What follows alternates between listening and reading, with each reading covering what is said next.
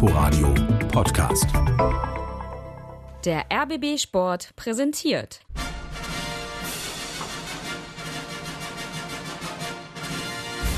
Christian Beek und Axel Kruse in Hauptstadtderby, der Berliner Bundesliga-Podcast mit freundlicher Unterstützung von Inforadio vom RBB.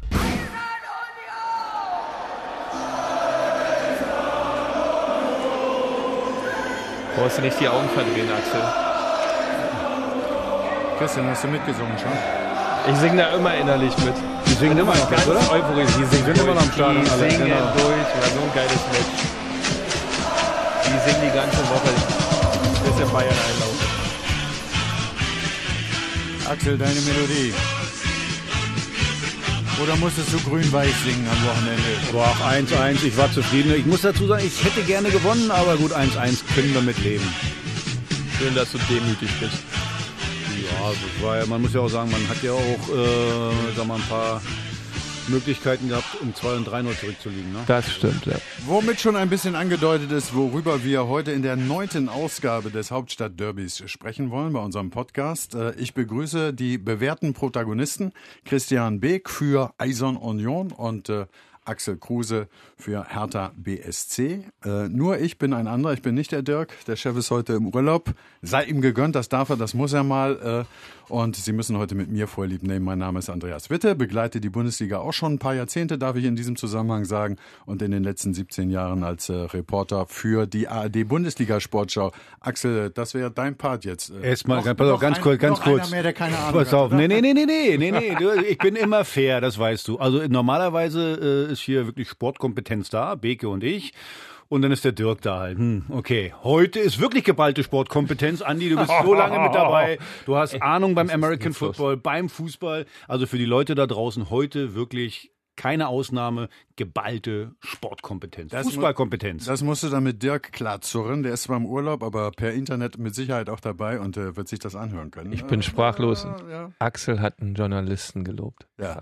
Kommt nicht so oft vor. Nee, ist eher selten, aber Respekt. Andreas, hast hier hart erarbeitet, kann ich mir vorstellen. War nicht leicht. Wir waren ja auch schon lange genug dabei. äh, wir machen aber so weiter, wie es immer weitergeht hier, nämlich äh, mit Kopf oder Zahl mit der Auslosung. Äh, habt ihr euch, wer dann eben zuerst reden darf und welcher äh, immer Nee, ich muss die hier, glaube ich, ich darf, ich darf Du darfst- werfen. Du darfst, ich okay. Kopf oder Zahl? Ja, dann nehme ich mal Kopf, wa? Du nimmst Kopf? Ja. Darfst du wieder. Ja, darf ich anfangen. Ah. Ist der Adler drauf, siehst du? Also Axel darf anfangen. Axel ist dann immer der Erste, der in unseren verschiedenen Rubriken die ersten Antworten geben darf. Und die erste Rubrik, Nachspiel. Herthas äh, Auftritt bei Werder Bremen hat sich äh, akustisch so angehört. Die Schussgelegenheit abgefälscht. Tor! Hertha liegt hinten, das 1 zu 0. Sargent im 16er. Er zog sofort aus der Drehung ab, hatte ein bisschen Glück. Der Ball ging noch durch die Beine von Boyata. Werder führt. Hertha BSC mit einigen Gelegenheiten zum Ausgleich. Der nicht gegebene Elfmeter. Ich bin immer noch der Meinung, er hätte gepfiffen werden müssen gegen Ibisevic. Ein Schuss von Darida, den Pavlenka gehalten hat. Ein Schuss von Grujic, der knapp vorbeiging. Aber auch Werder mit Gelegenheiten. Jetzt Hertha über Luke Bacchio mit dem Ball am Fuß Richtung Strafraum. Zieht nach innen, verliert aber die Kugel, setzt, holt sie sich zurück, könnte schießen. Schuss und Tor! Der Ausgleich! Der Ausgleich für Hertha BSC! Aus heiterem Himmel für Hertha BSC durch Dodi Lücke Bacchio ist eingewechselt worden. Und dann setzt er sich wunderbar durch auf der linken Seite. Aus Spitzenwinkel, 15 Meter Torentfernung ins lange Eck. Die Siegesserie von Hertha BSC ist zu Ende, aber die Berliner haben auch in Bremen nicht verloren. Wichtig ist für mich, dass wir ordentlich das Auswärtsspiel gestaltet haben. Ein Spiel, wo zwei offensive Mannschaften aufeinander getroffen haben, mit, Spiel, mit vielen Strafraumszenen. Und ich glaube, aufgrund der zweiten Halbzeit äh, auch zu Recht ihr Punkt mitnehmen. Natürlich mit zunehmender Spieldauer wir doch einen oder anderen Nadelstich dort hatten, aber ich glaube, diesen Punkt können wir ja mitnehmen. Axel, in Bremen äh, hat Hertha nicht so viel geholt in den vergangenen Jahren. Deswegen ist ein Punkt was, womit man vielleicht zufrieden sein kann. Wie ist Also- dir gegangen? Erstmal war ich überzeugt davon, dass wir da was holen. Deswegen bin ich da nämlich auch hingefahren. Ich war live im Stadion und äh, Ante hat es gerade gesagt, war ein sehr, sehr unterhaltsames Spiel. Also ich fand es äh, wirklich nicht schlecht. Am Anfang hat man gemerkt, die Bremer haben so ein 4-3-3 gespielt. Da kam er hat da überhaupt nicht mit klar. Hat man gemerkt, gerade die Zentrale äh, Bittencourt, der hat da auf der 10 gespielt bei Bremen. Der hat man keinen Zugriff gekriegt. Dann, dann gehst du äh, in Rückstand. Äh, ja, abgefälschtes äh, Ding, aber es war verdient, sagen wir mal so. Und ähm, dann hat man umgestellt, so in der 30. Minute, dann, dann war ein viel besserer Zugriff. Dann hat Hertha nämlich auch ein 4-3-3 gespielt. Fand ich äh, sehr interessant. Da musste natürlich, also wurde ja gerade kurz angesprochen, Ibisevic, äh, also wenn das kein Elfmeter ist, dann weiß ich alles. Und vor allen Dingen, der Schiedsrichter guckt sich das nicht mal an. Also der versucht nicht mal irgendwie zu sagen, ey, lass uns mal ein bisschen warten. Er hat ja fast äh, direkt weitergemacht. Und äh, wenn ich schon Videoschiedsrichter habe, dann gucke ich mir das wenigstens mal an, äh, weil, wie gesagt, für mich ein klarer Elfmeter. Ante hat es gerade gesagt, unterhaltsames Spiel und ich finde ein Granatentor von Luke Bacchio, Mhm. wie der reinkam. Da sieht man mal, ich glaube, der weiß noch gar nicht, was er alles kann. Mhm. Also der hat Geschwindigkeit, tolle Technik, einen, einen guten Überblick. Bloß manchmal, glaube ich, noch ein bisschen Nagel im Kopf, dass er da vielleicht so ein bisschen äh, zulässig da so rumläuft. Also wenn der irgendwann im Kopf klar ist und, und, und auch noch mehr defensiv mit einbringt, dann verkaufst du den irgendwann mit äh, für 50 Millionen wahrscheinlich. Also insgesamt ein gelungenes Auswärtsspiel. 1-1 finde ich auch absolut verdient und äh, kann man mit leben. Obwohl ich gerne einen Dreier gehabt hätte. Christian, der Elver wurde angesprochen. Hast du es hier angeguckt? Ich habe ja die 10 dann gesehen, weil parallel lief ja Union. Ja, das, ich weiß manchmal nicht, ob die, unter, die Schiedsrichter auf Unterschule, unterschiedlichen Schulungsmaßnahmen waren. Manchmal habe ich so einen Eindruck, da waren 10 bei der Schulung, ähm, guckt man nicht so viel den äh, Videonachweis und die anderen 10 waren, ja, guckt mal bitte immer. Also man hatte so eine richtige Strategie, ist da nicht rausgekommen, aber so ein Elfmeter, den kann man auch durchaus geben. Aber was, was Vedo sagt, ist ja auch richtig. Also der gibt doch noch Abstoß. Also da haut gar nichts also, und es war alles durcheinander, aber Felix Brüch ist auch einer noch einer der arrogantesten Leute, wie der sich auf dem Platz benimmt. Also ganz ehrlich, ich bin ein Freund von Vedo. Wirklich. Also ein Freund meine ich von seinem Spiel. Er hat eine wunderbare Einstellung.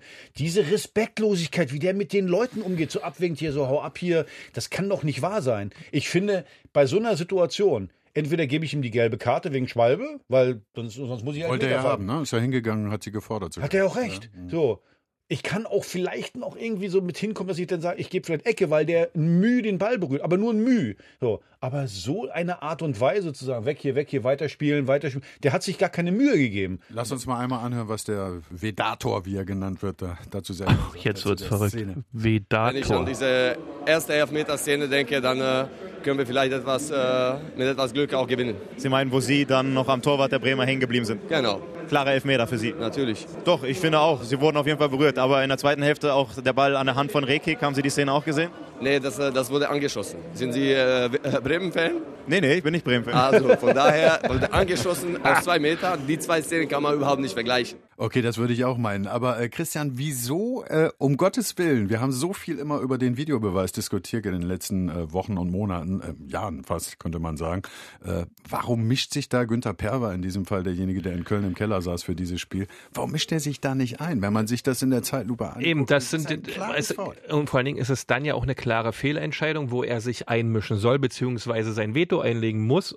Ich habe den beobachtet, den Schiedsrichter. Ich glaube, Der hat dass gewartet? der, da, nee, ich glaube einfach, dass der, also es war ja nur eine ganz kurze Zeit. Ich glaube, Perl hat wahrscheinlich gesagt, naja, weiß Na, ich dann nicht haben so sie es genau. beide nicht Äh, wahrgenommen. Und dann hat, nein, und dann hat Brüch gleich gesagt, ja, weiterspielen, weiter. Hat sofort weiter Abschuss gegeben. Hat, da, da war keine große Kommunikation, das ging alles ziemlich schnell. Und das meine ich einfach, das geht einfach nicht. Ich muss ein bisschen länger warten. Und dann sage ich auch als Schiri von mir aus, guck dir das ein bisschen, guck dir es bitte nochmal an. Ich bin mir nicht sicher, aber der scheint sich ja sicher gewesen zu sein. Und Also es gibt eigentlich immer so ein paar Merkmale, ja. Wenn die gegnerische Mannschaft schon so ein bisschen abdreht, ne, dann siehst du ja schon an der Körpersprache, oh, da war eigentlich was. Das müsstest du eigentlich als Schiedsrichter riechen, weil wir Jungs auf dem Platz, wir, wir kriegen das ja gleich mit, auch die gegnerische Mannschaft, das, das riechst du alles und die die, die, der es passiert ist, also Vedo, hast ja die Reaktion gesehen. Und wer den ein bisschen kennt und sich mit Fußball auskennt, der weiß auch ganz genau, was los gewesen ist. Und zumindest dann lasse ich es echt überprüfen. Einmal nur nachgucken, einmal Das- nachgucken das nicht und dann zu tun, ist. Ja. Aber äh, komm, schon wieder Videoschiedsrichter. Aber das, ganz ehrlich, nicht. hast du Köln gesehen? Äh, äh, da brauchen die zwei Minuten Viertelstunde 45. war das fast. Also ganz ehrlich, da bin ich ja eingeschlafen bei. Das habe ich gesehen in der Live-Geschwindigkeit, dass es kein Abseits war. Wenn das Dann kalt machen wir ist, mal- im Winter wird es enger für die Jungs. Ein extra Podcast drüber. Ja, die, im Äh, Winter frieren die sich weg. Über, Nein, über ich finde es einfach nur ärgerlich und ich finde ganz ehrlich, der Junge ist 35. Ich finde das einfach respektlos, wie der Schiedsrichter sich dem gegenüber verhält. Und nicht, weil wir dadurch, den, wir haben ja sowieso den Ausgleich gemacht. Das Ergebnis ist auch völlig in Da, Ordnung. denke ich auch, weil so 21 Bremen hatte gute Möglichkeiten und Jahrstein hat, ja auch. Jahrstein hat ja auch gehalten wie ein Weltmeister. Meine ich, Darf alles auch nicht alles ist völlig in Ordnung. Mir geht es bloß um die Art und Weise, äh, äh, wie man sowas macht. Und äh, vielleicht. Wir können ja beide mal einen Grundkurs bei den Schiedsrichtern machen, wie man sich verhält auf dem Fußballplatz. Ich glaube, das ist eine gute Idee. Soll ich dir was sagen? Seid ihr da die richtigen äh, Ansprechpartner? Ja? hab, ich, die meisten wissen ja, meine schlimmste rote Karte war äh, beim VfB Stuttgart. 13 Spiele Sperre gekriegt. Und weißt du, wie der Schiedsrichter hieß? Osmars. Weißt du, wo der herkam? Nein. Aus Bremen. Und in der Aha. Halbzeitpause in Bremen will ich auf Toilette. Und triffst den. Pass auf, steht da einer und sagt, na, kennst mich noch? Ich wusste genau, wer das, ich wusste genau, wer das ist. habe ich gesagt, nee. Dann sagt er, na, ich bin doch Osmars, damals bei dem, äh, ja, so, äh, mein Trauma bist du, also ja, guten Tag und auf Wiedersehen. Und bin weitergegangen auf Toilette. Also, den musste ich jetzt auch noch treffen, also. Eine Begegnung der besonderen Art, aber mit einem Punkt ist Axel Kruse und ist auch Hertha BSC von diesem Auswärtsspiel aus Bremen wieder zurückgekehrt. Mehr Grund zur Freude gab es dann äh, bei den Unionern und auch das hören wir uns natürlich erstmal an. Tor für den ersten FC Union. 1 zu 0 für die Berliner. Das ist ja mal ein Auftakt nach Maß. Na bitte, Marius Bülter ist es gewesen. Erste Spielminute, legt sich den Ball nochmal so 19, 20 Meter vom Tor entfernt auf den rechten Fuß und zieht einfach ab, weil kein Freiburger da ist. Der Ball schlägt genau rechts oben im Winkel ein. Die Freiburger können klären, aber Union bleibt im Ballbesitz. Schutzversuch Außenpfosten. Das ist unterm Strich insgesamt immer noch zu wenig aus Sicht des SC Freiburg. Die sind ja als Tabellenvierter hier angereist. Tor in Berlin! Markus Ingwertsson, der Däne, trifft für den ersten FC Union. 20, 21 Meter Torentfernung über die rechte Seite. Mit dem linken Fuß zieht er ab und der Ball geht über Niklas Tiede, über den 20-jährigen Keeper des SC Freiburg ins Tor. Schlussendlich musst du aufs Tor schießen, um ein Tor zu erzielen. Wenn du nie aufs Tor schießt, wirst du auch nicht ein, ein Tor erzielen. Und äh, das war so in den letzten äh, 14 Tagen ein bisschen das Thema, auch im Training. Äh, ja, dass das schlussendlich jetzt gerade mit dem ersten Schuss äh, von Marius äh, so aufgeht, umso schöner. Ich liefere noch mal zwei weitere Zahlen dazu. 18 Torschüsse von Union hat es, glaube ich, in dieser Saison so auch noch nicht gegeben. Und fünfeinhalb Kilometer mehr gelaufen als die durchaus laufstarke Mannschaft äh, des Sportclubs Freiburg.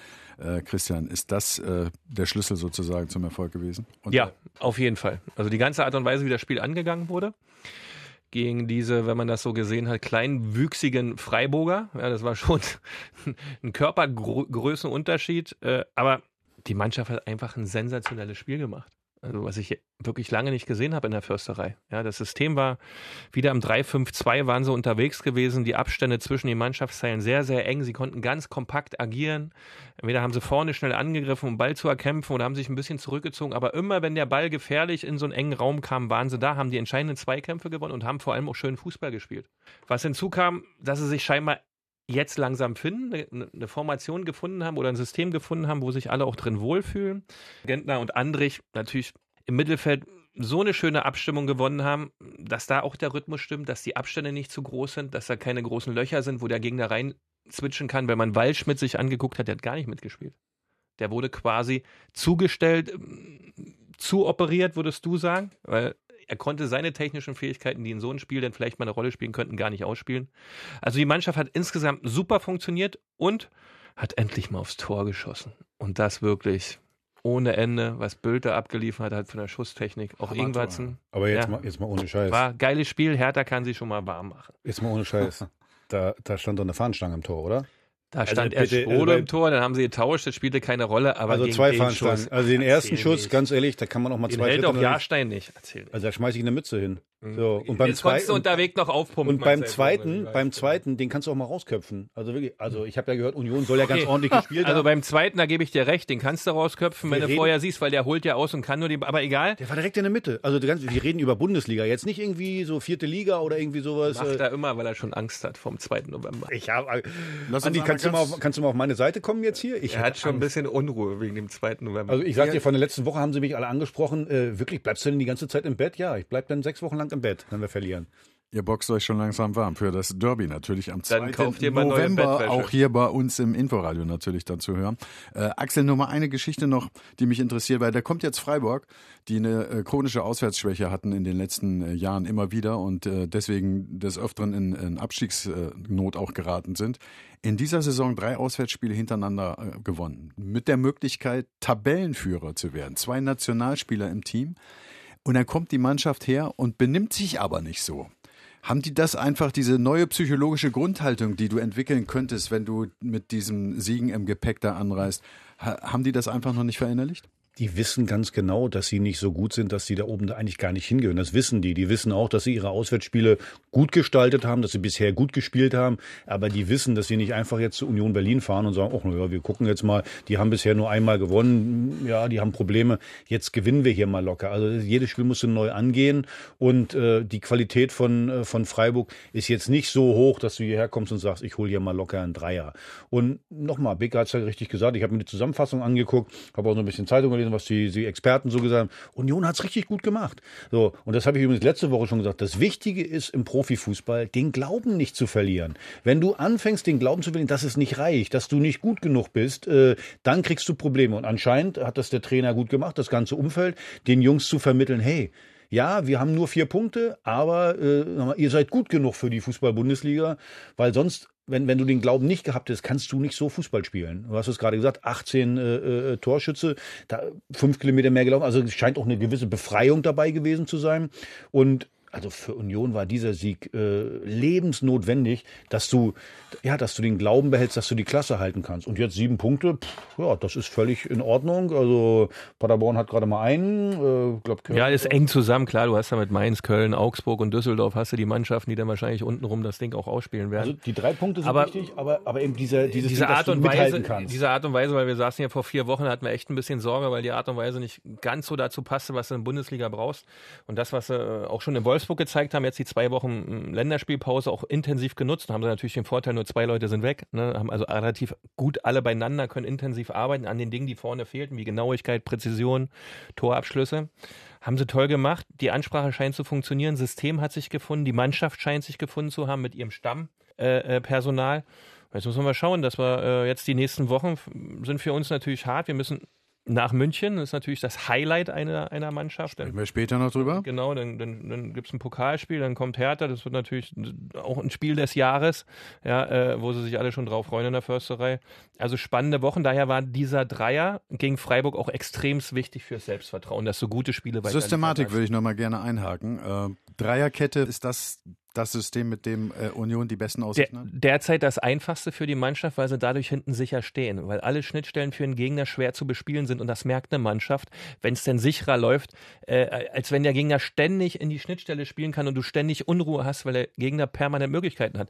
So stellen sie da super zu. Ja, Andrich und Gentner, vor allem Andrich läuft ja, das ist Wahnsinn, was der dazu läuft und, und, und liefert äh, äh, im Zweikampfverhalten, um der Abwehr es auch leicht zu machen. Und dann haben sie natürlich völlig neu formierte Abwehr eigentlich. Friedrich, Schlotterbeck, Parensen. Und die haben echt ein richtig gutes Spiel gemacht. Auf der anderen Seite, wieder nicht überbewerten, weil Freiburg war echt nicht richtig anwesend. Ein bisschen zu neblig wahrscheinlich zum Anfang des Spiels. Das Spiel Trainer Streich war irritiert, warum die Jungs so rumflitzen. Aber es war schon merkwürdig, dass Freiburg so wenig Aktivität Wann, zeigt. wann, war das, wann war das erste Tor? Welche Minute war das? Erst 57 Zweite? Sekunden. So, na das ist natürlich, du gehst raus, du hast, kennst du selber. Du kriegst Druck. gleich eine auf So, den Sack, und dann mit einmal äh, äh, schießt du gleich mal einen Winkel, dann, dann führst du, dann, dann ist das ein ganz anderes Spiel. Natürlich ist es ein Spiel, aber als Gegner, äh, die waren ja. Bratwurst essen. Ja, und dann musst du, dann musst du eins sehen, was die meisten ja immer denken, so ein 3-5-2 wäre offensiver von mir aus als, als ein äh, 4-2-3-1. Nee, nee, eine Dreierkette hinten ist eigentlich viel defensiver. Ja. Weil du, äh, äh, wenn du, wenn du hinten drin stehst, würdest du eine Fünferkette, du kannst einen Fehler machen, weil wenn du eine Viererkette hinten hast, hast du zwei Innenverteidiger und die spielen mit zwei Stürmern. Ein Fehler und der steht frei vom Tor. Spielst du mit einer Dreierkette, hast du immer noch einen, der eine Absicherung, also du kannst mal einen Fehler machen. Also das, glaube ich, hat der Mannschaft auch ein bisschen Mhm. geholfen, dass du, dass du da mal einen Fehler machen kannst, dass das nicht so einfach ist, ein Tor zu erzielen. Und von daher, glaube ich, könnte das System so für, für Union das passende sein. Ja, aber es ist ein gutes, gutes Defensivsystem, weißt du, weil du musst ja nicht agieren, du bist jetzt nicht der Kreativweltmeister der Liga, sondern siehst zu, dass du deine, deine Spiele stabil bestreitest und mal sehen, was dann passiert. Vorne, wenn du einen guten Tag hast, wie wir gesehen haben jetzt am Wochenende, triffst du halt schon mal nach einer Minute. Ich habe das bei Hertha ganz extrem von der Tribüne gesehen. Also das äh, äh, gerade am Anfang Bremen, wie gesagt, ein 4-3-3. Äh, dann waren zwei Stürmer, damit waren die Innenverteidiger gebunden. Und dann hattest du den Bittenkurt, der, der da auf Und den 10 kriegst du ja nicht mehr gegriffen. So, und wenn du dann mit zwei, äh, äh, zwei Leuten davor spielst, äh, dann denkt man immer, das sind doch zwei da. Nee, nee, aber die Mhm. schieben so ein bisschen nach vorne ran und dann steht der immer frei. Du kannst das machen. Aber dann musst du vorne attackieren. Wenn du vorne attackierst, dann kann der den Ball gar nicht kriegen. Ja. Attackierst du nicht vorne, dann wird der Ball laufend reingespielt. Und beim ersten Tor können Sie ja das noch für einen. Stürmer, wa? Das, kannst, der, das weiß ja der das kannst du Stürmer, dir angucken. Das war der Ja. Stürmer, ja, da rumgestanden an der Mittellinie, ja, Hut ab. Axel, stark. Was soll denn das? Also bei uns kann man auch noch was lernen hier beim Hauptstadtderby, die neunte Ausgabe. Äh, was mir gefallen hat, ich war auch im Stadion bei Union, äh, musste das Spiel für die Sportschau bearbeiten oder durfte es bearbeiten. Ich habe gesagt, ich habe in den letzten zwei Jahren mindestens so ein gutes Spiel von Union nicht gesehen. Mhm. Mir hat auch gefallen, dass sie nach dem Seitenwechsel als äh, Freiburg, die eigentlich auch mit einer Dreierkette äh, angefangen haben und dann umgestellt haben auf 4-4-2 mit, mit Petersen in der zweiten Halbzeit, dass Union damit zurechtgekommen Mhm. ist und bei, bei der Linie, bei der taktischen Linie Genau. geblieben ist. Der Trainer weiß aber ganz genau, wie das Ganze einzuordnen ist und das sollten wir uns auch nochmal anhören. Ich glaube schon, dass wir eigentlich genau wissen, wo wir stehen. Und das geht ja jetzt nicht nur um die Mannschaft, sondern es geht um den ganzen Club. Mit Fans und allen. All- Ich, ich, ich glaube, wir wissen genau, wo wir uns befinden und äh, wo wir uns wahrscheinlich in dieser Saison äh, aufhalten werden. Aber klar, je länger eine solche Serie anhält, es hilft dir nicht. Ist ja völlig logisch. Die Serie, die ist ja erst erstmal zu Ende gegangen. Nach vier Niederlagen in Folge Ja. gab es also den ersten drei. Ein Schweizer. Ist der Favre jetzt bei Union? Ja, ja, sie haben um, die haben, die haben Abziehbild ist gekommen. Deswegen, bei, bei Favre kann ich mich noch erinnern, Favre hat immer Herr Prietz, er hat immer zu Prietz, Aber- gesagt, Herr Prietz, Sie müssen mich jetzt, ich kann nicht mehr, es geht nicht mehr. Und so, das war immer so süß, wie er gesprochen hat. Aber Der hat zum Beispiel manchmal immer, äh, habe ich gedacht, der fängt gleich an zu weinen. Du kennst also- Andi, du weißt das auch noch. Ja, Genialer Trainer, Fußball-Nerd, total, aber oh. Nicht unbedingt ein Motivator. in Aber der man, ich finde das schön, ich finde das schön, dass der Verein auf den Trainer hört. Ja, scheint so zu sein. Ja, weil du hörst nichts, wirklich nichts von niemandem. Nein, du hast da auch keinen äh, Sportvorstand oder Sportdirektor vom Sportdirektor oder irgendeinen Pressesprecher vom Sportdirektor. Nee, da redet der Trainer und der Verein hält sich dran. Und das ist echt. Und in der Cool. Schweiz gibt es Leute, die finden, dass Urs Fischer vielleicht jemand wäre, der für den Nationalmannschaftstrainerposten in der Schweiz in Frage käme, worüber er sich rum, wiederum äh, aufgeregt hat, weil er sagt, das gehört sich nicht gegenüber dem gerade amtierenden und äh, Korrekt. erfolgreichen das, Kollegen. das ist ja, das, das wird der nicht kommentieren, logisch, macht niemand, das, ist, das macht man nicht. Äh, Aber, aber für uns jetzt hier so als Idee, ähm, mit der Sprachweise, glaube ich, verstehen die da unten sehr gut. Also Serie. Serie. Serie. Mhm, Serie. Siehst du. Ah, Cherie. Ich höre ihm, ich höre ihm immer gerne zu. Urs. Ja, das hört Hat man gerne, ne? Hat irgendwie was Gemütliches und Unaufgeregtes irgendwie. Also Ja, ist stimmt. in diesem wirren Geschäft ja auch eigentlich ganz mal äh, ganz erfrischend und beruhigend. irgendwie. Stimmt. Herr Tana der Woche. So, da rechnen ja jetzt alle mit, dass ich da Luke Bacchio reinschmeiße. Ich hatte auch überlegt, Rune Jahrstein, der hat groß gehalten. Nein, ich habe mir was anderes ausgedacht. Es war ja Länderspielpause und äh, Hertha hat eine neue Kampagne vorgestellt und deswegen ist meine Hertha der Woche die Marketingabteilung von Hertha BSC, weil die haben gemacht, wir sind ein Berliner. Und sie wollen für ganz Berlin stehen. Es geht gerade 30 Jahre Mauerfall. Fand ich großartig, die Aktion am, ähm, an der Eastside Gallery. War ich selber da. Hertha hat drei Mauerteile gekauft, hat die von Fans bemalen lassen, dann zwei Löcher reingebohrt. Das kann man als Torwand nehmen. Und ich finde, gerade in der heutigen Zeit als Fußballverein musst du dich positionieren, bist du auch gesellschaft, gesellschaftspolitisch, äh, äh, musst du was machen. Und ich finde diese Kampagne, wir sind ein Berliner, für ganz Berlin zu stehen, eben nicht so wie dein Kumpel äh, Spalter zu sein und zu sagen, es ist Klassenkampf Bitte? Ost gegen West. Nein, das fand ich großartig und deswegen sind meine Hertaner der Woche die Marketingabteilung von Hertha BSC. Die ja durchaus äh, auch Probleme zu bewältigen haben, wenn ich an die Auseinandersetzung mit der Ostkurve denke, zum Beispiel mit ihrem Chef Paul Keuter. Das ja Oh, nicht ja, überall äh, so ja, man muss es auch, das muss man auch mal immer, immer mal ein bisschen äh, äh, differenziert sehen. Ja, da sind 200 Leute, die vielleicht äh, ein Plakat hochhalten von Paul Keuter, äh, die ihn nicht mögen. Ich muss, ich muss ganz ehrlich sagen, ich finde es nicht in Ordnung, dass man da immer eine Person rausnimmt. Übrigens, der hat auch eine Familie. Der hat auch Kinder und die Kinder sind übrigens auch im Stadion. Ich finde, man kann sich auseinandersetzen. Es gibt ja so eine Art, wie, wie, wie nennen die das im Moment da, so eine Art Treffen, was sie immer machen, äh, so, eine, so eine Art Mediation. Da können die sich untereinander beleidigen. Aber im Stadion sich jetzt einen rauszupicken und zu sagen, das ist jetzt derjenige, der ist an allem schuld, macht man nicht. Äh, aber nochmal, im Stadion sind 45.000 Leute, 50.000 Leute und 200 Leute meinen dann, äh, sie müssen äh, den an Pranger stellen. Finde ich jetzt nicht in Ordnung. Mir ging es jetzt um diese Kampagne und das fand ich, wir sind ein Berliner, hört sich so geil an. Ich finde das eben, gerade bei meiner Geschichte, bin selber aus der DDR geflohen, zu Hertha gekommen. 30 Jahre ist es jetzt her, dass die Mauer aufgegangen ist und ich finde, da musst du dich als, als Verein positionieren. Das haben die gemacht und es gab bestimmt auch schon Kampagnen, die nicht so gut waren, aber die finde ich jetzt großartig. Schöne Idee. Äh, auch schön, dass du dir das ausgesucht hast, oder Christian? Ja, das ist eine tolle Idee. Also wir sind Berlin, das, ist, das soll auch so sein, das muss auch so sein. Also wir sind ein Berliner. Oder wir sind ein Berliner.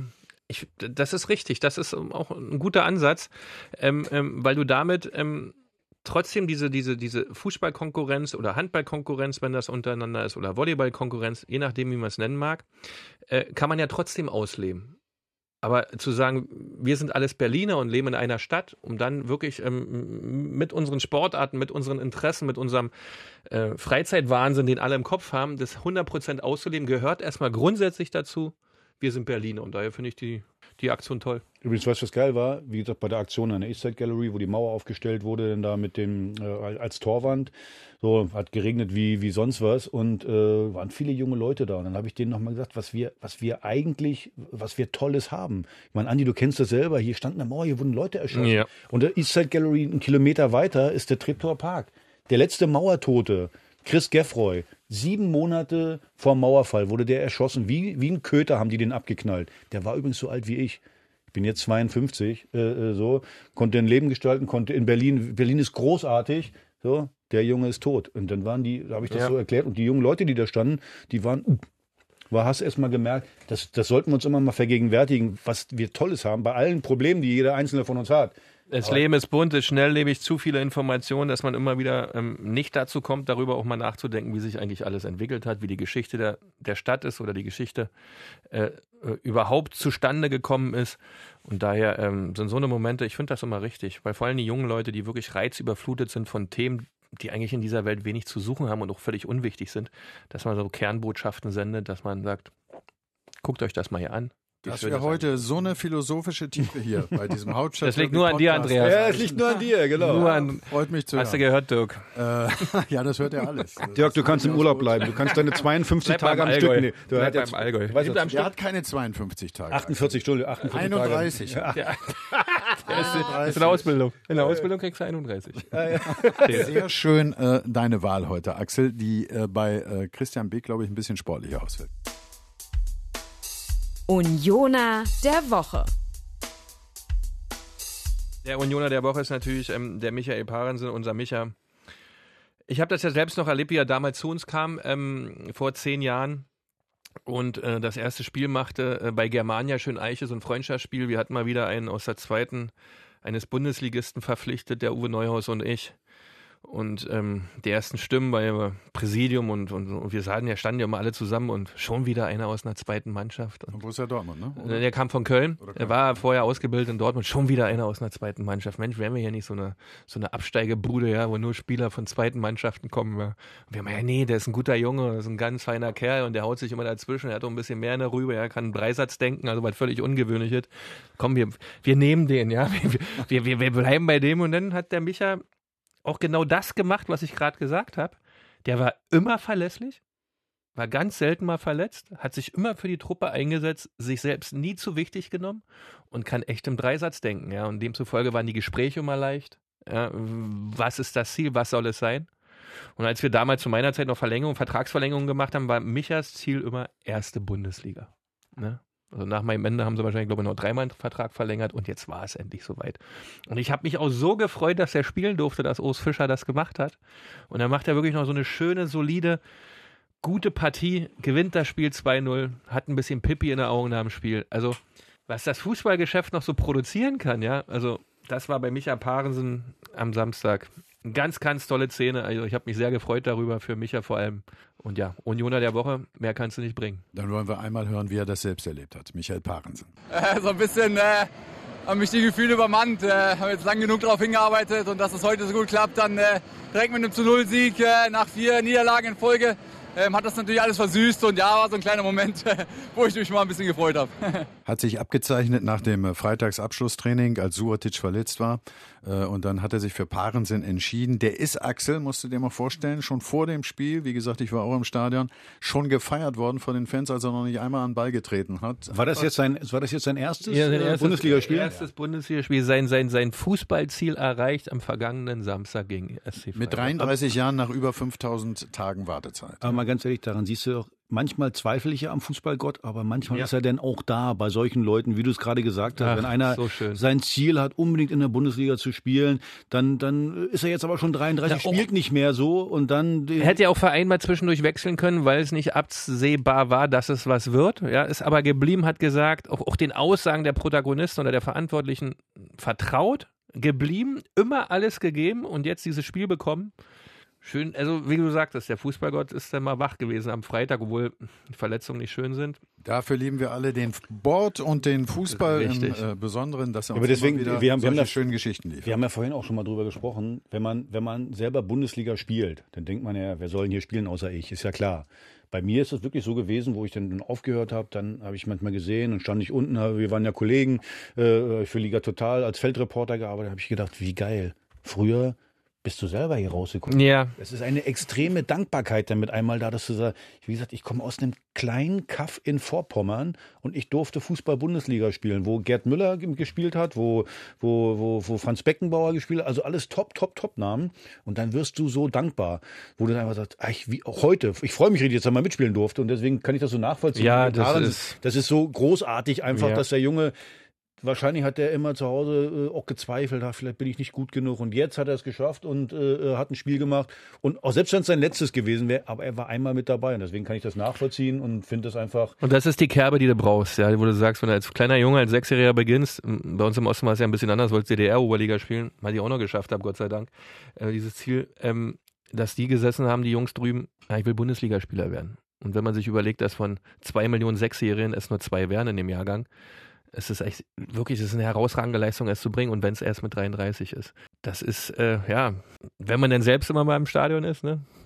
Hier bist du selbst mal rumgesprungen, hier bist du selbst draufgelaufen. Also, das sind schon Momente, äh, wo sich die ganze Schinderei der 20 Jahre dann echt gelohnt hat. Ich kann das immer gar nicht glauben, wenn ich das so sehe und wenn die Leute so einfach, wie du sagst, äh, also bei mir zum Beispiel Bundesliga kam in meinen Träumen gar nicht vor. Ich wollte auch DDR-Oberliga spielen und wo ich dann dabei war, ich dachte, wie geil, du darfst hier mitspielen. Die Leute gucken dir zu beim Fußballspielen. Das ist großartig. Man denkt nämlich immer, viele Fans denken, ach, die Fußballer sind alle so abgebrühte äh, äh, Hasen, geht nur um Geld. Null. Also ich kann mich, es wird welche geben, ja. Was waren deine größten Erfolge? Was warst du? Was, was war im U19 Europameister. Ja, bin viermal aufgestiegen äh, mit verschiedenen Mannschaften. Aber das, das Entscheidende ist einfach, äh, wie gesagt, dass du es irgendwann die mal Bundesliga mal gepackt. Ich war ja auch mein größter Erfolg ist der Spa- Spartakiade-Sieger 1986. war ja auch nicht jeder. Nein. Weißt du? Und dann war ich ja viermal aufgestiegen, das ist mir auch wurscht. Äh, aber Spartakiade-Sieger 86 war Ist es auch war eine es- Kerbe, war, oder? war erst, ein Das wurden Geschichte. übrigens nicht viele, Absolut. Andreas. Ja, Ja, also die Nummer Erfolg. fällt nicht vom Himmel. Ähm, aber ich sehe das genauso wie du. Man hat so ein paar Stellen, ne, wo du sagst, pff, das habe ich geschafft. Ne? Das war nicht so Nein, viele. aber was ich ja nicht sagen wollte, ist, ist, wie gesagt, dass man immer sagt, die sind so abgebrüht, die spielen nur wegen Geld. Das wird es welche, Nein. da wird's welche geben von, aber in erster Linie spielst du da aus Leidenschaft, weil Spaß du, macht. ja, wollte ich gerade sagen. Dein weil, Leben ist dein Hobby, dein alles, ja. und dann, und dann darfst du da mitspielen. Na, was, was, was Größeres gibt's Sonst geht's ja gar nicht, sonst kommst du ja. Ein Klavierspieler, der irgendwie ein, Künstler geworden ist und international bekannt, ist ja nicht das geworden, weil er keine Lust drauf hat oder weil er es nur wegen Geld gemacht hat. Das muss dein, dein Inneres muss das Guck machen. so wie bei Andi. Andi hat jetzt 40 Jahre beim RBB gewartet. 40 Jahre mit uns einen Podcast zu machen. Und jetzt hat er es geschafft. Guck mal. mal, und du du merkst ein bisschen. älter, als ich bin. Guck mal, äh, guck mal. Aber gleich- aber 39 Jahre kein Podcast, aber ist nicht schlimm. Podcast gab es gar nicht zu meiner Zeit, als wir anfingen, oder? ah, nee, ich glaube nicht. Ja, noch nicht Äh, mal, wir hatten noch nicht mal Handys. Aber Parensen hat gespielt und Ja. darüber haben sich alle gefreut, auch unsere beiden Studiogäste Christian Beek und äh, Axel Kruse. Und wir kommen zu unserer nächsten Rubrik. Das Thema in Charlottenburg. Hab ich lange überlegt, fiel mir nicht richtig was ein. Äh, hab dann überlegt, okay, jetzt nach so einer Serie, m, vier Spiele nicht verloren, Konkurrenzkampf. Der Konkurrenzkampf, glaube ich, ist das Thema in Charlottenburg, über wen wir schon lange nicht mehr geredet haben. Mein Liebling eigentlich ist ja Kalu, spielt nicht, äh, weil die Außenpositionen gut besetzt sind. Jetzt Luke Bacchio als neuer Spieler kam her, hat äh, wirklich nicht gut gespielt hat sich auf der Bank wiedergefunden, dann Del Rosso gespielt, jetzt kommt äh, Luke Bacchio rein, macht ein Tor, macht das Tor. Mhm. Äh, also es ist extrem schwierig für den Trainer, sag mal, die richtigen äh, Spieler jetzt auszuwählen dass er, was ich gut fand, was ich da mitgekriegt habe, ist, Niklas Stark ist ausgefallen. Er war ja die Überlegung, mhm. äh, und das hat Ante auch ganz klar kommuniziert am Anfang der Woche. Okay, entweder Rekik oder Torunariga. So, und äh, so wie ich das mitgekriegt habe, hat Rekik äh, mhm. das Rennen ganz klar gewonnen, also ganz klar besser gewesen im Training. Und das musst du als Trainer halt auch machen. Also äh, es ist schwierig, Schön. in so einer Kon Konkurrenzsituation alle so ein bisschen bei Laune zu halten. Du musst, sag mal, ehrlich bleiben als Trainer. Du musst sagen, okay, ich bin der Meinung, du warst die Trainingswoche besser, deswegen spielst du. Oder jetzt so wie Luke Bacchio, der kam rein, macht das entscheidende Tor äh, zum Punktgewinn. Ich könnte mir vorstellen, dass der vielleicht nächste Woche gegen Hoffenheim von Beginn an spielt. Also die Situation ist großartig für einen Trainer, so eine Konkurrenzsituation, aber extrem gefährlich auch. Also du musst es versuchen zu handeln. Das macht er anscheinend ganz gut, weil bisher nach außen habe ich kaum was gehört. Ich weiß nicht, wie es euch geht. Habt ihr irgendwas mitgekriegt? Na, er selber hat was dazu gesagt. Hören wir uns mal an. In der Vergangenheit ist in der Tat so, dass wir eine sehr, sehr gute Bank besitzen. Entscheidend ist aber, dass wir als Mannschaft dort auftreten, dass wir in der Lage sind, die Spieler, die von der Bank kommen, so zu motivieren, dass die Jungs abdrücken und nicht beleidigt spielen. Und im Moment ist es in der Tat so, dass alle die, die von der Bank kommen, wissen, das sind keine geschenkte Minuten. Es ist ja kein roter Kreuz, wo wir Minuten verschenken, sondern die muss erarbeitet werden und das haben die Jungs gemacht unter der Woche, somit dass die zu Recht auch ihre Minuten bekommen und dann untermauern diese das mit, äh, mit der Leistung. Christian, Luke Bacchio. Äh, eine Berliner Zeitung hat heute äh, getitelt äh, Luke Bacchio irgendwo, weil er jetzt äh, zweifach gesessen hat und dann von der Bank kommt, ja immer was äh, ausgerichtet hat. Äh, was würdest du sagen? Axel hat gerade gemeint, vielleicht schon Startelf nächste Woche. Oder äh, ist das im Moment eigentlich so, dass man, wenn man von der Bank noch was ranschmeißen kann, was dann auch wirklich was bringt, vielleicht damit äh, der Mannschaft äh, Hertha BSC sogar mehr gedient ist? Für Ante hat es, glaube ich, gut gesagt, unabhängig davon, ob jetzt jemand von Anfang an spielt oder eingewechselt wird wenn er eingewechselt wird, muss er dafür Sorge tragen, dass der hochmotiviert ist, der Spieler, der dort eingewechselt wird. Natürlich mit dem Spieler zusammen, aber er muss erstmal alles dafür tun, dass der Spieler auch wirklich will und nicht beleidigt ist. Äh, auf der anderen Seite, wenn du so viele gute Offensivspieler hast in einem Team, wie es gerade bei Hertha auch ist, dann muss die Trainingswoche auch ein Stück weit entscheiden. Wie sind die Jungs drauf? Was liefern die gerade? Und, und was haben die geliefert und was, was könnte sich entwickeln? Weil die sind ja auch Formschwankungen unterlegen. Das ist so ein Dilrosun wird nicht immer stabil 34 Spiele auf dem höchsten Niveau machen können. Das geht noch nicht. Das wird er nicht schaffen.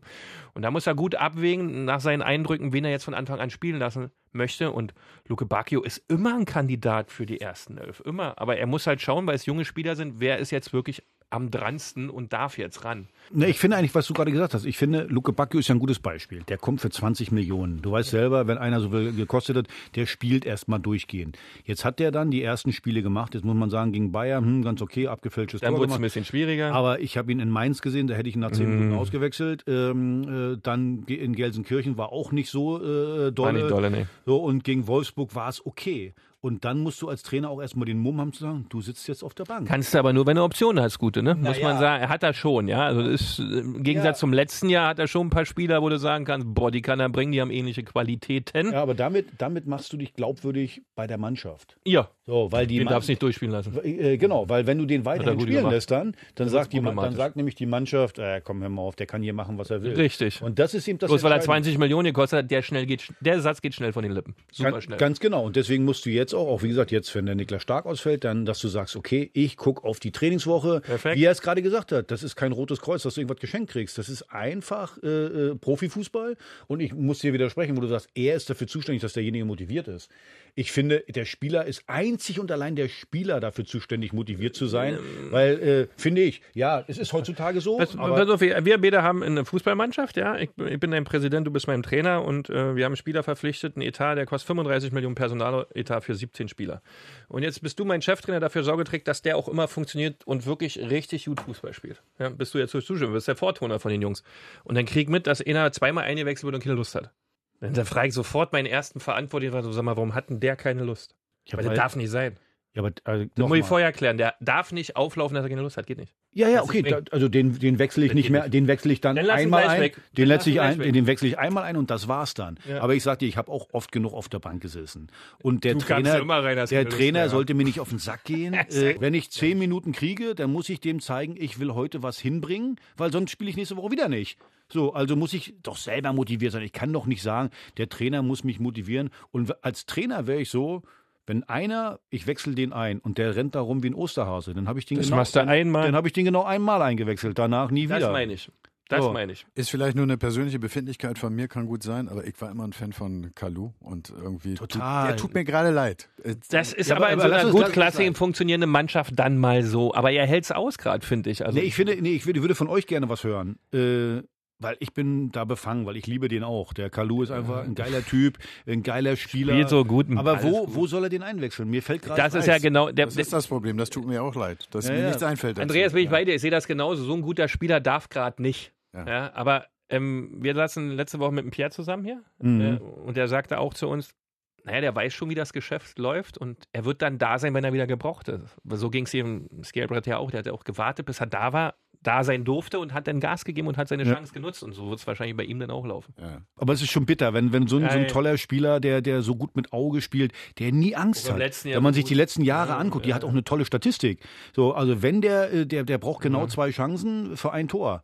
So, und das ist einfach großartig. Mir tut das auch leid, aber mir fällt im Moment auch nichts ein, Ja. wo du den hinstellen willst. Ja. Geht irgendwie nichts. Der Konkurrenzkampf ist das Thema in Charlottenburg, sagt Axel Kruse, und das ist ja nachvollziehbar gerade diskutiert worden. Was ist das Thema in Köpenick? Das Thema in Köpenick. Die nächsten Wochen, weil das sind echt die schönsten Wochen, die eigentlich so ein Unioner kriegen kann. Außer in der Rückrunde gibt es das ja nochmal. Wart's mal ab. Du spielst also gegen Bayern München und danach gegen Hertha BSC. Da sind also die beiden Spiele, die hintereinander kommen, ähm, die so großartig sind von der ganzen Emotion her, die diesen Verein elektrisier elektrisieren werden. Ich glaube, nach München fahr, fährt ganz Köpenick. Ja, entweder stehen sie vorm Stadion oder im Stadion. Ähm, das sind die Feste, für die der Verein in die Bundesliga aufgestiegen ist, die er erleben darf, die er erleben muss, die jeder Fan, der 40 Jahre dabei ist, erleben möchte. Jeder Spieler, der noch nie Bundesliga hatte, gegen Bayern München in München Fußball zu spielen, da sind vom Momente, wo man für groß wird, wo man, wo man für arbeitet tagtäglich, dass man da mitmachen darf und natürlich so ein, so ein Derby, was dann kommt. Also wäre deine, denke. deine Überschrift die Vorfreude oder was? Die Vorfreude kann man so nennen, ja, oder äh, die schönsten Wochen des Jahres. Woche, Woche. Wache, warum? Woche. Na, Und gegen Bayern, innerhalb von Axel, sieben Tagen, warum? hast du recht, wir spielen ja innerhalb von sieben Tagen gegeneinander. Ja, Samstag, Samstag. Naja, aber ihr habt ja, äh, also gegen Bayern könnt ihr was holen. Also das ist eine gute Woche für euch. Da könnt ihr vielleicht einen Punkt machen oder irgendwie sowas. Da habt ihr eine Möglichkeit. Dann eine Woche später, gut, wissen wir alle, was dann passieren wird. Äh, Ja, dein, die, die, Hälfte deiner, deiner, die Hälfte deiner Familie wird Laola machen, in kleiner, klein machen. Die wissen, dass sie weinen äh, müssen. Das wissen die. Also die sind die auch Die üben gewöhnt. schon. Und von daher. die üben schon äh, ihren Tanz, den sie bei dir am Garten machen werden. Du bist im Stadion dann, ne? Sowieso. Wir ne? haben ja was vor, ja, gemeinsam mit dem Dirk zusammen. Wir haben ein bisschen was Ach so. basteln zu dem Spiel, Okay. dass da was Schönes zustande kommt. Äh, Ich glaube, äh, irgendwie habe ich gehört, der Axel muss ins Stadion gehen. Ich, ich weiß gar nicht, mit seinem Sohn oder irgendwas läuft da, glaube ich. Mein Sohn ist im Stadion mit seiner Freundin. Ich werde mit meiner Frau hingehen. Äh, wir werden uns freuen. Ist jetzt vom sportlichen Wert her nicht so, so, so ganz oben Ja, vor allen Dingen hört ihr angesiedelt. mal nichts im Also, Stadion. Ne? Also endlich hört ihr ja mal, habt ihr mal, habt ihr so ein bisschen Geschwindigkeit im Ohr jetzt. Dann, Ist auch schwierig, denn ich meine, äh, gut, das wird ein Spiel wahrscheinlich dann, die Heimmannschaft wird sich eher zurückziehen, wird ja versuchen, mit Konterfußball da was zu machen im eigenen Stadion. Sie werden feige sein, gehe ich mal von aus. Also, Na, schauen wir mal. Dann schauen wir mal, Oh äh, Gott, hab- wie sich das auch im äh, Podcast dann in der nächsten Woche ich hoffe, mein großes Maul wird nicht so, äh, wird nicht so hart bestraft. Wird, wird nicht so hart bestraft, oh Ja, Gott. hat sich ganz schön weit aus dem Fenster gelehnt, Axel. Man muss mutig sein. Man muss mutig sein. Man muss Druck aufbauen. Ich bin gespannt, wie die das aushalten mit dem Druck. nee, aber er Vorfreude, die Vorfreude ist einfach da, weil es wirklich, das sind schöne Spiele. Bayern München, Hertha zu Hause, das ist für eine Und mit Unioner Vorfreude und mit diesem genannten äh, Spiel hast du im Prinzip schon unseren äh, nächsten Rubrikpunkt angesprochen. Vorspiel. Axel Hertha vor Hoffenheim. Hoffenheim äh, hinter Hertha stehend in der Tabelle, aber zuletzt in München gewonnen. Gestern gegen Schalke 2-0 gewonnen. Äh, äh, da läuft was bei denen mittlerweile. Man hat ja erst gedacht, die ganzen Leute, die sie abgegeben haben, der neue Trainer und so weiter, wird ein bisschen schwierig. Aber jetzt wird es vielleicht eher schwierig für Hertha, oder? Wollte ich gerade sagen, ich hätte mir eigentlich gewünscht, äh, dass sie in München eine Klatsche kriegen, dass sie zu Hause gegen Gelsenkirchen nicht gewinnen, aber nur ist es anders gekommen. Jetzt haben die sechs Punkte gemacht aus Ja. den letzten beiden Spielen. ab, ne? Selbstvertrauen wird da sein. Alle haben schon gedacht, der, der Trainer wird da nicht lange durchhalten, war ja der Kandidat, der wahrscheinlich als erste, am, am ehesten fliegt. Nur ist er, wie gesagt, im Punkt gleich mit, mit Hertha. Sehr, sehr schwieriges Spiel. Aber gut, wir haben jetzt einen Punkt gemacht in Bremen, musste zu Hause veredeln, musste zu, versuchen zu Hause da einen Dreier zu machen. Es wird sehr, sehr schwierig, weil die sehr, sehr äh, offensiv stark sind. Und äh, ich glaube, ja, habe ich letzte Woche schon gesagt, Bremen ist jetzt unentschieden gewesen, so ein bisschen auch richtungsweisend. Wenn du das Spiel zu Hause gewinnen kannst, so 14 Punkte nach neun Spielen, dann kommt ein Freispiel und äh, dann hast du 17 Punkte. Also von daher, oh Gott, ich habe mir schon wieder das Warum habe ich immer so eine große Klappe? Ey, das es wird nicht so geil, ey. Um drauf zu fallen. Ich sag nur, hinten sind die Enten fett, Alter. Ehrlich, Oh ey. mein Bleiben wir vielleicht noch bei äh, Hertha vor dem Spiel gegen Hoffenheim. Äh, Christian, wie gehst du das an jetzt, wenn du äh, ja drei Spiele in Folge gewonnen hast, dann unentschieden in Bremen gespielt hast beim Gegner, der dir in den letzten Jahren nicht unbedingt so gelegen hat, musst du doch eigentlich da wieder auf den Dreier gehen, oder? Ja, auf jeden Fall. Zu 100 Prozent. Die Mannschaft hat es ja drauf. Ja, die kann mit ihrer Offensivkraft, die die Hertaner haben, echt wirklich wunderbar nach vorne spielen. Haben natürlich auch, auch immer ihre Themen, wenn der Gegner im, wirklich im schnellen Konterspiel unterwegs ist, wie mm, das ein oder andere Spiel zum Anfang der Saison gezeigt hat. Aber ich glaube, dass Hertha zu Hause gegen Hoffenheim das Spiel gewinnen kann. Ich wünsche mir für eine Woche danach, dass er haushoch gegen Hoffenheim gewinnen. Dann haben sie noch eine größere Ambition, vielleicht doch gewinnen zu können in der alten Försterei. Allerdings Hoffenheim, Kramaric wieder dabei. Seitdem läuft es auch wieder ein bisschen Tor besser. gemacht. Genau, seitdem sie wissen, dass der wieder ähm, ähm, im Spiel ist. Mit Rudi ähm, auch einen defensiven Stabilisator zurückbekommen, der auch ein bisschen auf Wanderschaft drei Jahre war, dort im Mittelfeld ordentlich das System hält. Es wird nicht leicht, aber aufgrund der Offensivstärke, die man hat, vor allem über die Außenbahn und mit dem Vedator, was ich jetzt gelernt habe, natürlich so ein, so ein Torschussmonster oder so ein Tormonster vorne drin, sollte das eigentlich klappen. Komisch, ne? Wie äh, Hoffenheim, ich habe die jetzt gesehen gegen, gegen Gelsenkirchen. Normal sind die ja auch immer unter Nagelsmann vorne attackiert, vorne drauf. Die haben sich zu Hause hinten reingestellt. Absolut. Also die äh, Gelsenkirchen haben das Spiel gemacht, äh, also äh, eine andere Art zu spielen. Ich glaube ja, ich hoffe, die Hoffenheimer hören nicht zu. Wenn die sich hier hinten reinstellen, werden wir das Spiel gewinnen, weil ich glaube eher, unsere Schwäche ist eher, wenn die uns angreifen. Hat man jetzt auch bei Bremen gemerkt, die zum Teil vorne attackiert haben. Das ist, glaube Die ich, Fehlerquote ist dann bei euch höher, wenn der Gegner vorne presst. ja, ne? genau. Und äh, man hat gesehen, Düsseldorf, die haben sich auch hinten reingestellt. Dann ist, glaube ich, diese individuelle Klasse von Del Rosso oder Luke Bacchio auf der Die anderen Seite. dann, hast ja. du mehr Möglichkeiten, gerätst nicht so unter Druck und deswegen, ich bin. Ja, du bist schon in der gegnerischen Hälfte mit dem Ball, ne? Musst Ja, nicht genau. hinten so viel Risiko spielen, was dann, was immer schwer ist und musst du wirklich gut können und genau können, ja. Bayern und Dortmund können das. Naja, die beiden Außen, also Mhm. Wolf und Del Rosso oder Luke Bacchio sind ja nach hinten nicht besonders Nee. gut. Wenn du ihnen aber die Gelegenheit gibst, ihre Dribbling zu machen. Äh, äh, Und die das- vorne es machen dürfen in der Genau, gegnerischen Hälfte, genau. fühlen die Dann sich ist auch das wohler, ne? Da ist auch mehr davon, ja. Genau, ist einfacher und äh, von daher, ich, ähm, ja, ich bin mal gespannt, aber so ein Dreier mit 14 Punkten, dann kannst du wirklich mit breiter Brust äh, zum Derby fahren. Und Spiele gut äh, performt, ja. Und für uns wäre es fürs, fürs Derby wär's Bombe, wenn ihr so ein bisschen überheblich auftritt. Hertha muss sich ja im Übrigen auch sowieso nicht verstecken, äh, denn man hat irgendwie zu einer gewissen Selbstsicherheit gefunden. Das ist immer gut. Aber du hast jetzt auch wieder- Ach so. Mittelstädt. Ich glaube, dass wir einfach als Team äh, zusammengewachsen sind. Ähm, wir verteidigen gut, äh, sind sehr kompakt in der Defensive, sehr zweikampfstark. Ähm, ich glaube, ähm, ja, das ist für die Gegner sehr unangenehm. Und ähm, ja, wir können auch gut umschalten über außen, äh, sehr viel Schnelligkeit. Ähm, deswegen kann man, darf man uns nicht unterschätzen. Richtige Analyse, Axel? Absolut. Und ich wollte gerade eins sagen, äh, sollte ja vor der Saison, hat man ja gesagt, okay, wir wollen eine neue Spielart, wir wollen offensiver spielen. Und man hat auch in Bremen jetzt wieder gemerkt, äh, du hast Phasen, wo das so ist. Du hast Phasen, wo sie dann auch vorne attackieren, sich auch durchschieben. Und dann hast du eben wieder Phasen, du merkst richtig, wie das, wie das drin ist, Ballannahme nach hinten den Ball mitzunehmen. Und dann Mhm. doch nochmal zum Ja, ist normal dann noch, Oder ne? doch nochmal zum Innenverteidiger hinten zurückzuspielen. Also äh, wir hatten uns, glaube ich, vor zwei Wochen mal unterhalten über, über das Thema. Äh, es ist halt schwer, Dauert. diesen Automatismus reinzukriegen, dass du sagst, hey, ich will nach vorne verteidigen. Ich möchte den Ball nicht nach hinten zur Sicherheit mitnehmen. Das ist auch ein bisschen Alibi. Aber es ist halt so tief drin, äh, dieses, dieses Sicherheitsdenken, dass es ganz, ganz schwer ist, das rauszukriegen. Und eigentlich brauchst du da äh, mindestens eine halbe Saison, eher eine ganze Saison, um das komplett umzustellen. ich würde mich natürlich freuen, umso, umso schneller, umso besser. Aber es ist eben nicht einfach, dein, deine Spielart zu verändern. Ist aber in der letzten Zeit für Hertha ganz gut gelaufen und für Union ganz Mhm. speziell am letzten Sonnabend, äh, als sie nämlich gewonnen haben, den zweiten Dreier der Saison eingesammelt haben und das vor diesem Spiel bei den Bayern, Christian. Äh, eigentlich ist man da chancenlos, normalerweise. Normalerweise ja, aber da liegt ja auch die Chance drin. Allerdings kommt natürlich überhaupt nicht passend, dass die Bayern Augsburg nur 2-2 spielen. Jetzt spielen sie noch in Piräus. Ähm, hoffentlich gewinnen sie da hoch, dass sie so das Spiel gegen Union nicht ganz so ernst nehmen. Weil wenn man es normal sachlich äh, bewertet, weiß man ja, wenn Bayern 100 Prozent abruft, ist die Wahrscheinlichkeit relativ gering, das Spiel zu gewinnen.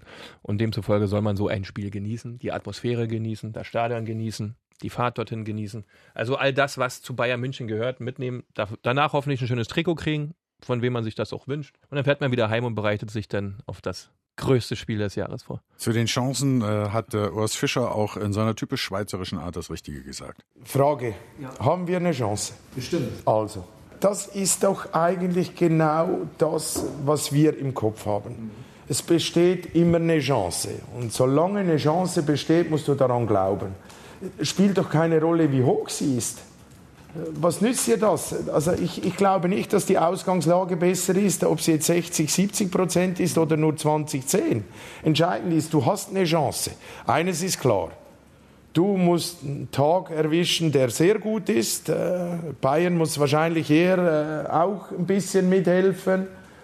Es müssen viele Dinge zusammenkommen, aber die Chance besteht. Ja, ist wahrscheinlich so, Axel, aber die Bayern müssen schon mithelfen, aber im Moment tun sie das ja auch, oder? Ja, deswegen, Beke, ganz ehrlich, deine Aussage war eben dein Ernst. Nett hinfahren, genießen, die Atmosphäre Nee, das hast genießen. du falsch verstanden. Nee, so geht's gar nicht. Natürlich hast du immer eine Chance. Klar, keine Frage. Nein, ich habe auch davor den Satz gesagt, wenn du es ganz nüchtern siehst, ja, äh, macht man ja nie.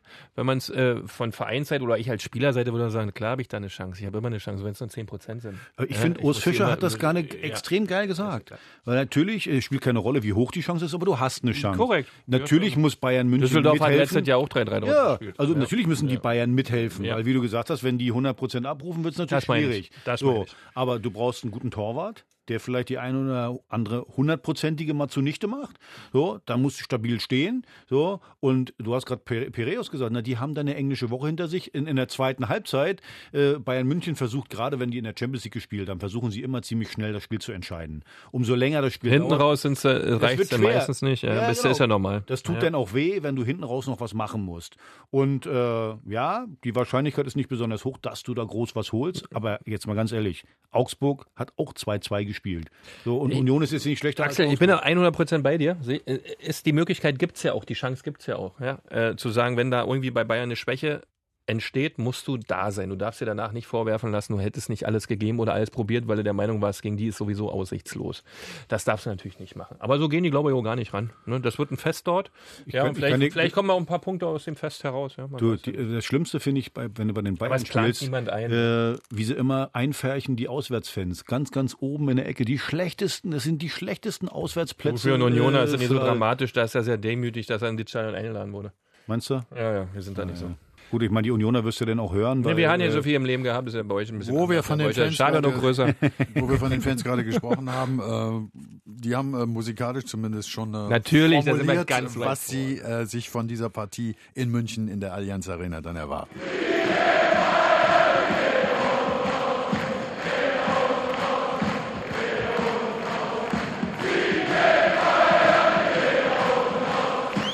Singen ja alle. Aber es hört sich immer gut an, oder? Ja, das ist immer.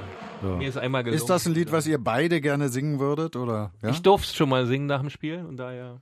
Ich habe Du mit nur, Cottbus, ne?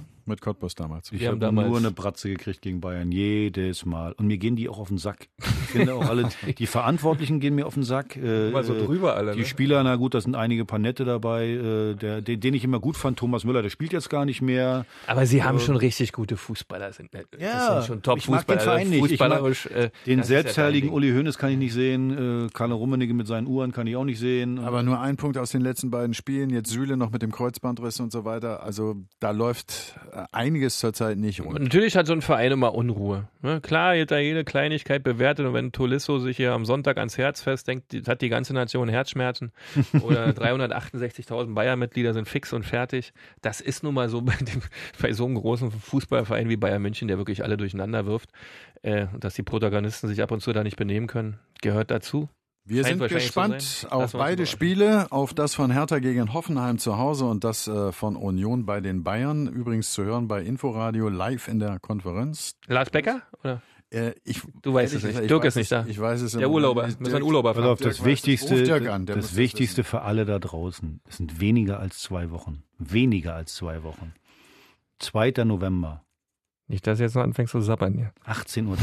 Ach, bitteschön. Dauert noch ein bisschen, müssen wir uns noch ein bisschen gedulden. Nicht gedulden müssen wir uns in Bezug auf unsere Abschlussrubrik. Ein guter Rat aus Charlottenburg. Ein guter Rat aus Charlottenburg, ja. Das ist immer die schwierigste Rubrik. Ich an eurer Stelle würde versuchen, in München das alles ein bisschen locker anzugehen. Das meine ich ja gar nicht so. Aber ich, ich sag's jetzt einmal, geht, geht es. Gerade geht, wolltest du noch gewinnen. Ja, geht es ja. Ich, Genauigkeit voll schärfer. Gebe ich, jetzt gebe ich denen, jetzt gebe ich denen auch noch Ratschläge. Nein, macht ganz locker äh, in äh, München, weil in knapp zwei Wochen kommt's drauf an. Und da ziehen wir euch die, was, die Ohren lang oder wie sagt man, oder da, nee, wie gesagt, bei, bei euch ist immer Pittiplatsch, ne? Der würde sagen, ach du meine Nase, jetzt kommen noch die aus Charlottenburg. Hm. Ein guter Rat aus Köpenick. Mein guter Rat, bevor wir hier die Sachen unnütz verlängern, ja, lieber Andreas, gib's dir gleich, seh zu, dass er Hoffenheim weghaut, ja, und dass die Nase ganz weit oben durch Berlin wandert in der Woche davor. Und wir mal schauen, was um 20.15 Uhr los ist am 2. November. Wir haben in dieser neunten Ausgabe unseres Podcastes Hauptstadt-Derby schon gemerkt, dass es immer näher herangeht an das Derby am 2. November. Das war jedenfalls mehrfach Thema, auch wenn wir eigentlich ganz andere Sachen besprochen haben und äh, besprechen wollten. Aber wie gesagt, das schimmert schon durch und äh, man darf sich darauf freuen. In der nächsten Woche dann unsere nächste Ausgabe. Danke fürs Zuhören für heute, sagen Christian Beek, Axel Kruse und Andreas Witte.